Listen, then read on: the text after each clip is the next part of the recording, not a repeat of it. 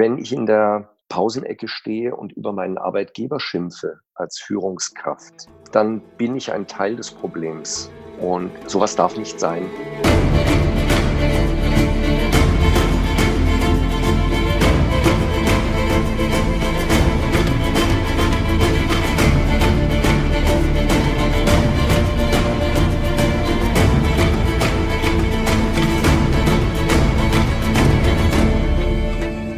Moin da draußen, ihr Gastrohelden. Hier wieder unser Gastropiraten-Podcast für euch mit Marley, unserer Hoga-Stimme. Präsentiert von Gastrohero und dem Dehoga Berlin. Viel Spaß beim Zuhören.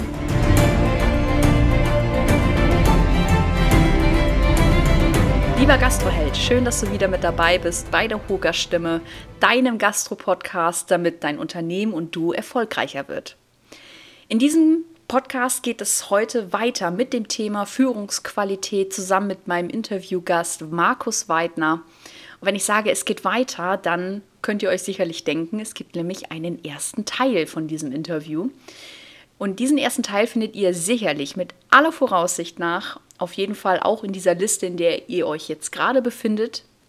Also hört auf jeden Fall rein, wenn ihr überhaupt von dieser Begrifflichkeit Führungsqualität, überhaupt Qualität erfahren wollt, woher dieser Begriff herkommt und was er eigentlich bedeutet.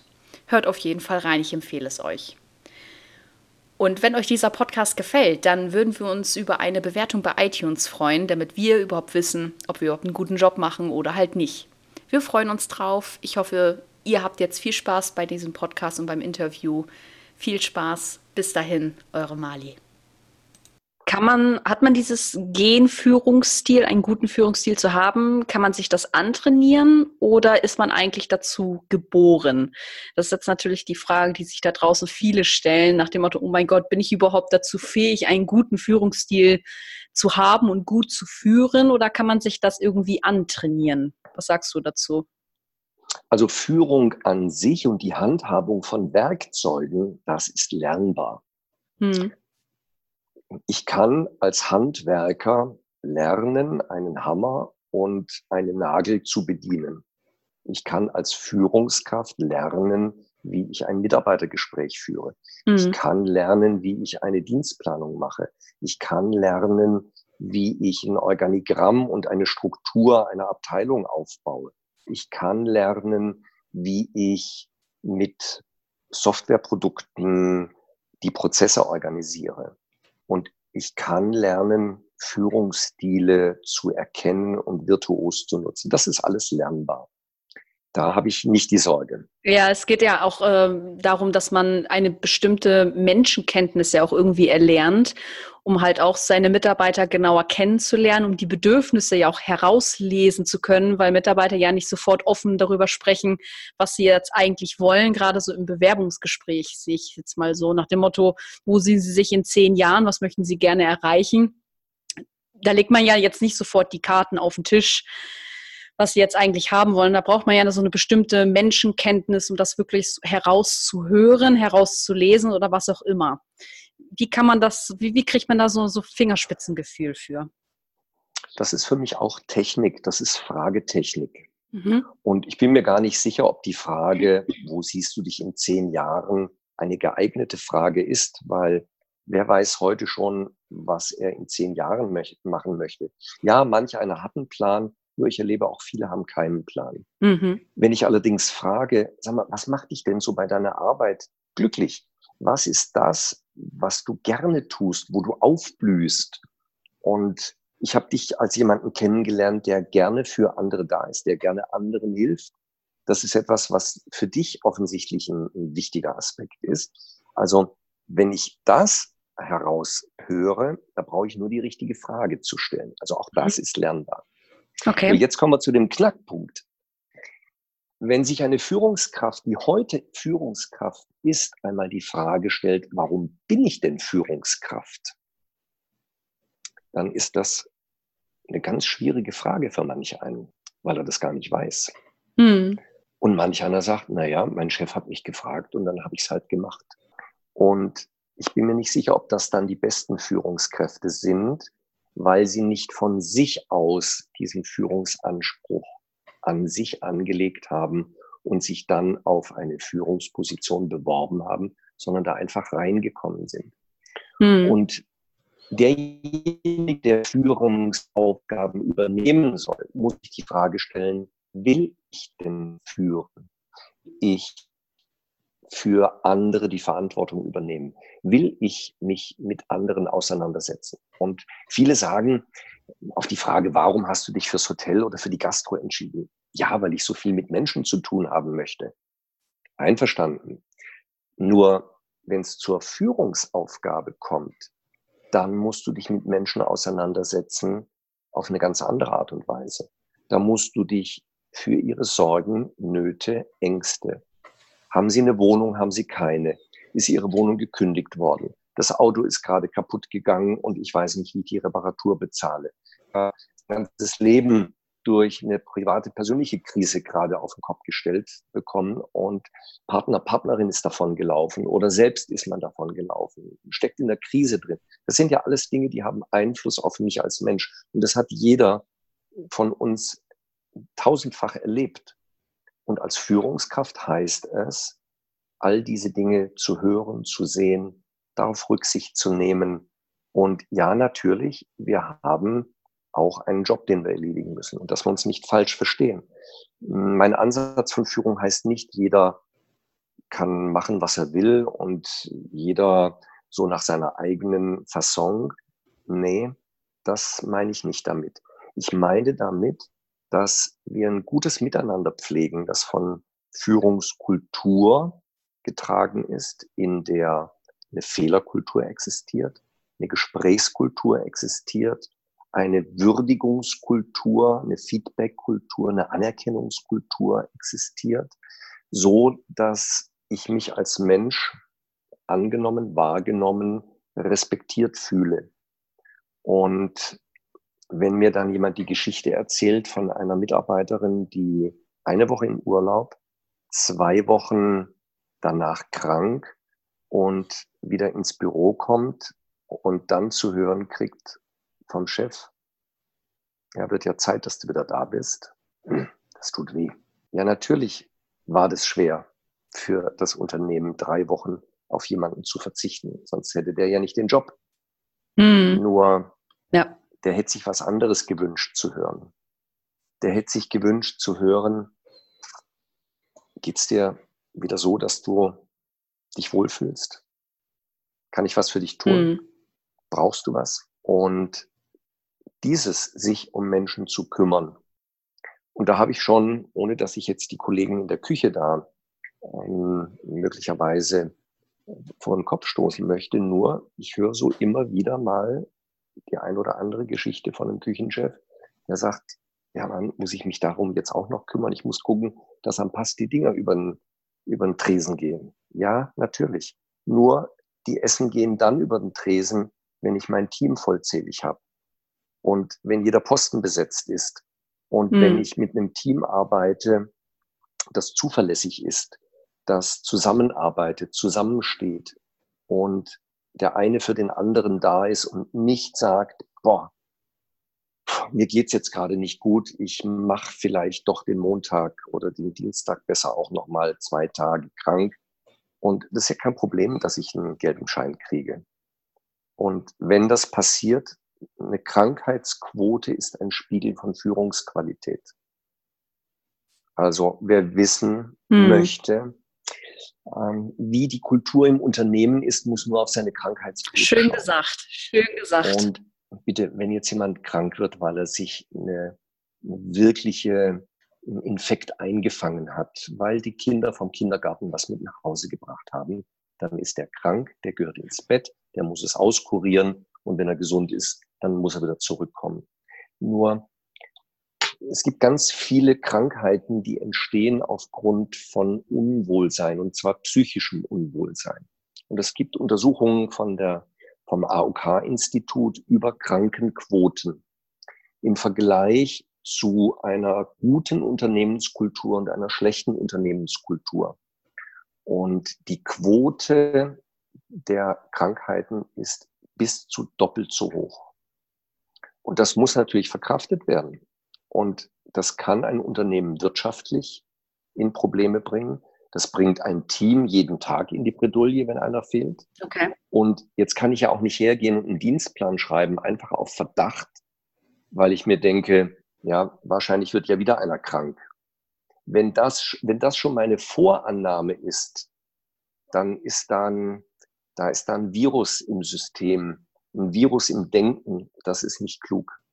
Ich muss davon ausgehen, dass alle gerne da sind in meinem Team. Und sie sind alle gerne da, wenn jeder weiß, dass er gewertschätzt ist auf dem fachlichen Niveau, was er erbringen kann.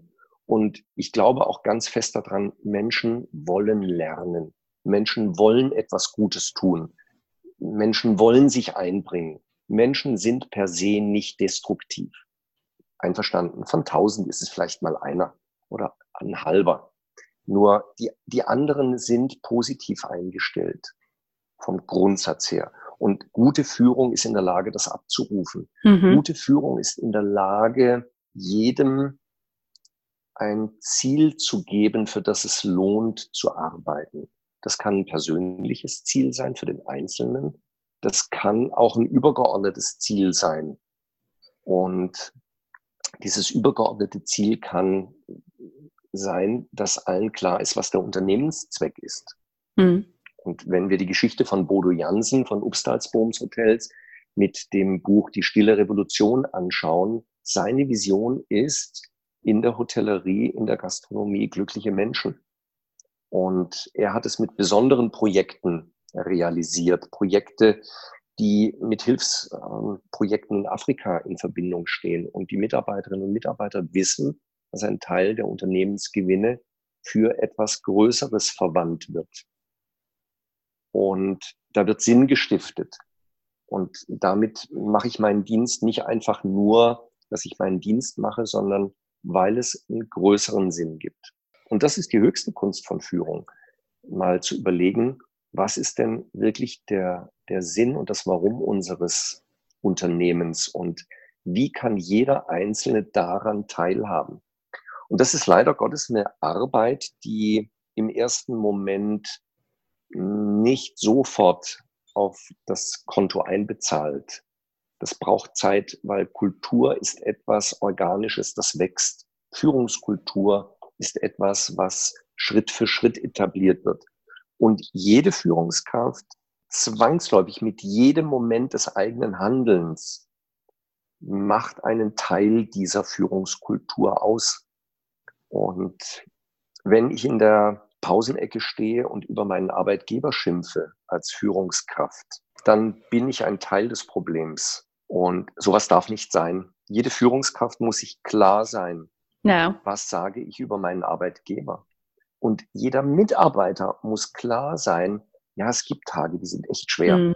Nur ich darf nicht rausgehen und sagen, oh Mann, ey, mein Chef ist aber so ein Depp. Ja. Das darf nicht sein. Und als Chef darf ich nicht rausgehen und sagen, oh Mann, mhm. ey, meine Mitarbeiter, die sind aber heute mal wieder echt zu nichts zu gebrauchen. Das ist falsche Denke. Das ist vergiftete Denke. Mhm. Und solange das passiert, machen wir keine gute Werbung für die Branche. Und die Führungskräfte haben es in der Hand, ja. dass wir eine echt gute Werbung für eine Branche machen. Und jetzt fasse ich mal weiter. Mhm. Gastronomie, Hotellerie, Dienstleistungsunternehmen im Veranstaltungs- und Eventbereich bis hin zur gesamten Tourismusbranche, die ist größer als die Automobilindustrie. Und da haben wir eine echte Verantwortung und wir können viele Jobs, die da zu erledigen sind, natürlich automatisieren, nur wir können ganz viele Jobs auch nicht automatisieren. Wir brauchen den Mensch. Wir brauchen eine Serviceleistung von Mensch zu Mensch. Und das ist eine Riesenchance für diese Branche. Nur dafür müssen Führungskräfte einen guten Job machen. Und ich glaube, es gibt ganz viele Führungskräfte, die einen guten Job machen. Und es gibt auch viele, die noch dazulernen müssen. Und das ist ein Teil meiner Mission, dort ja. mitzuhelfen, weil Führungskräfte brauchen die Hilfe, die Unterstützung, damit sie eine gute Führungskraft werden können. Ich habe vermutlich ja, so alle Führungsfehler gemacht, die man machen kann. Und ich war immer froh, dass ich einen Chef hatte, der mich an die Hand genommen hat oder Partner gehabt habe, die mich an die Hand genommen haben und die es mir gezeigt haben, die es mir gelehrt haben. Und wenn wir an den Eingang unseres Gespräches gehen, Führung kann man lernen. Und wer das Führungsgehen in sich trägt und das Handwerk gut lernt, der macht einen super guten Job für unsere mhm. Industrie. Und Führung alleine ist nicht der Karriereweg. Für die Menschen, die keine Führung wollen, die dürfen aus meiner Sicht ganz klar sagen, ich will nicht führen, ich möchte nicht die ja. Verantwortung für andere übernehmen, ich möchte gerne ein Fachexperte sein. Ich möchte ein Fachexperte für Wein, für Käse, für Fleisch, für vegetarische, vegane Ernährung sein. Und mhm. damit eine Fachkarriere zu machen, ist etwas Hochlöbliches. Also wir müssen nicht ja, und gleichzeitig hat er aber halt keine große Verantwortung, genau. zwar für sich selbst, aber nicht für, für, für, den Rest der Welt. Ich denke, das ist dann immer ein sehr, sehr guter Kompromiss, den man da ziehen kann. Ja, und es ist keine Niederlage und es ist keine Disqualifikation, wenn ich diesen Weg einschlage. Jede Fachkarriere ist hochlöblich. Und hm. jede Fachkarriere, jedes Fach-Know-how, wenn jemand Experte und Spezialist ist, das muss auch honoriert werden. Mhm. Und da ist ein Arbeitgeber gefordert, sicherzustellen, dass diese Fachkarrieren gefördert werden und nicht nur die Führungskarrieren. Und es hilft ja nichts, wenn ich wilde Titel vergebe und versuche Menschen mhm. irgendwie auf Gedeih und Verderb in Führung zu bringen, weil man vermeintlich mit guter Führung auch mehr Geld verdient oder als Führungskraft mehr Geld verdient. Hm, das sehe ich nicht notwendigerweise dass, dass eben Führung wirklich der Weg sein muss, um ein besseres Gehalt zu haben. Auch eine gute Fachkarriere kann sich gut bezahlt machen. Mhm, genau. Worauf muss man denn jetzt, ich sag mal, wir haben jetzt ja viel so generell gesprochen. Du bist ja jetzt auch Experte im Servicebereich, also du kommst ja ursprünglich aus dem, aus dem Servicebereich. Welche mhm. Führungsstile braucht man speziell im, im Servicebereich? Weil da ist ja die Fluktuation wirklich fast am stärksten, meiner Meinung nach. Ich meine, ich, ich komme ja auch aus dem Service, ich kenne das ja selber auch. Auf welche speziellen Dinge sollte man denn gerade im Service zum Beispiel achten, was für einen Führungsstil man mitbringen sollte, oder äh, einfach spezielle Dinge, die man vielleicht im Service darauf achten sollte, was Führung angeht? Also ich glaube grundsätzlich Anerkennung und Wertschätzung für geleistete Arbeit ist das A und O. Mhm. Und da geht es mir nicht um das Danke. Danke zu sagen, dass jemand eine Arbeit gemacht hat, das ist höflich, das ist nett. Anerkennung und Wertschätzung heißt, ich sehe die Person und mh, hm, setze sie auch den Stärken entsprechend ein. Und grundsätzlich mal brauchen wir in jedem gastronomischen Umfeld, in jedem Küchenumfeld, wir brauchen klare Strukturen, wir brauchen klares Regelwerk, wir brauchen klare Vereinbarungen, klar gesetzte Standards. Mhm.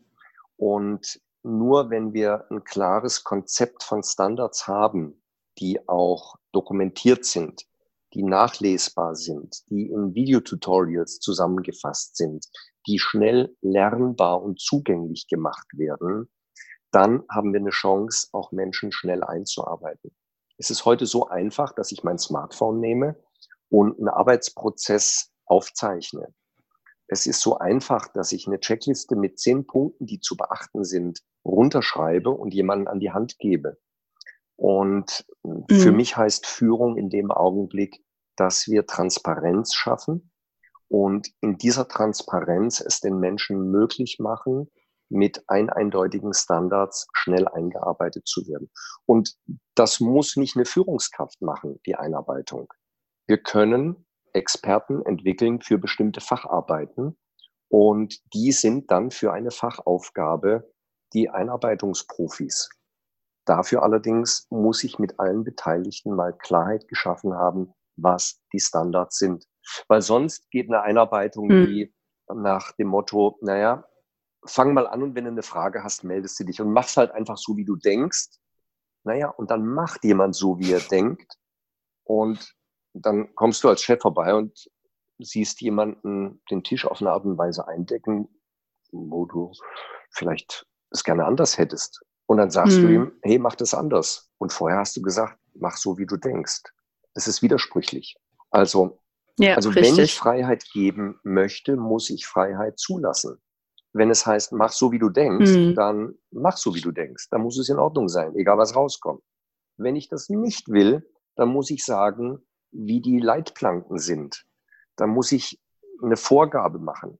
Und wenn von einem Service Mise en place einfach notwendig ist und wir wissen, wir brauchen für eine Station so und so viele Teile Besteck, so und so viele Stoffteile, so und so viele Dekorationsteile, naja, dann muss der Erfahrene dem Unerfahrenen das Mengenmaß vorgeben und sagen, pass auf, da ist eine Checkliste, da steht drauf, wie viel du brauchst, damit du gut durch den Service kommst.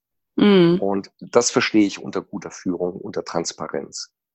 Und wenn der Service mal läuft, wenn das Bonbrett voll ist, dann brauche ich nicht mehr um Mise en place rennen. Dann ja, habe ich eine andere Aufgabenstellung. Und ja, das ist richtig. etwas, das sollten wir tunlichst an den Tag legen, vorbereiten, vorleben, vordenken. Und als Führungskraft hm. darf ich, ja, ich darf mal irgendwo einspringen. Nur nein, ich, eigentlich muss ich mir darum Sorge machen, ist für den nächsten Service alles so organisiert, damit ich nicht einspringen muss. Und mm. wenn ich nicht okay. einspringen muss, habe ich Raum und Zeit, den Überblick zu bewahren. Wenn ich, und es gibt das Sprichwort, den Wald vor lauter Bäumen nicht sehen. Wer selbst in der Station untergeht, sieht nicht, wer noch alles untergeht. Richtig.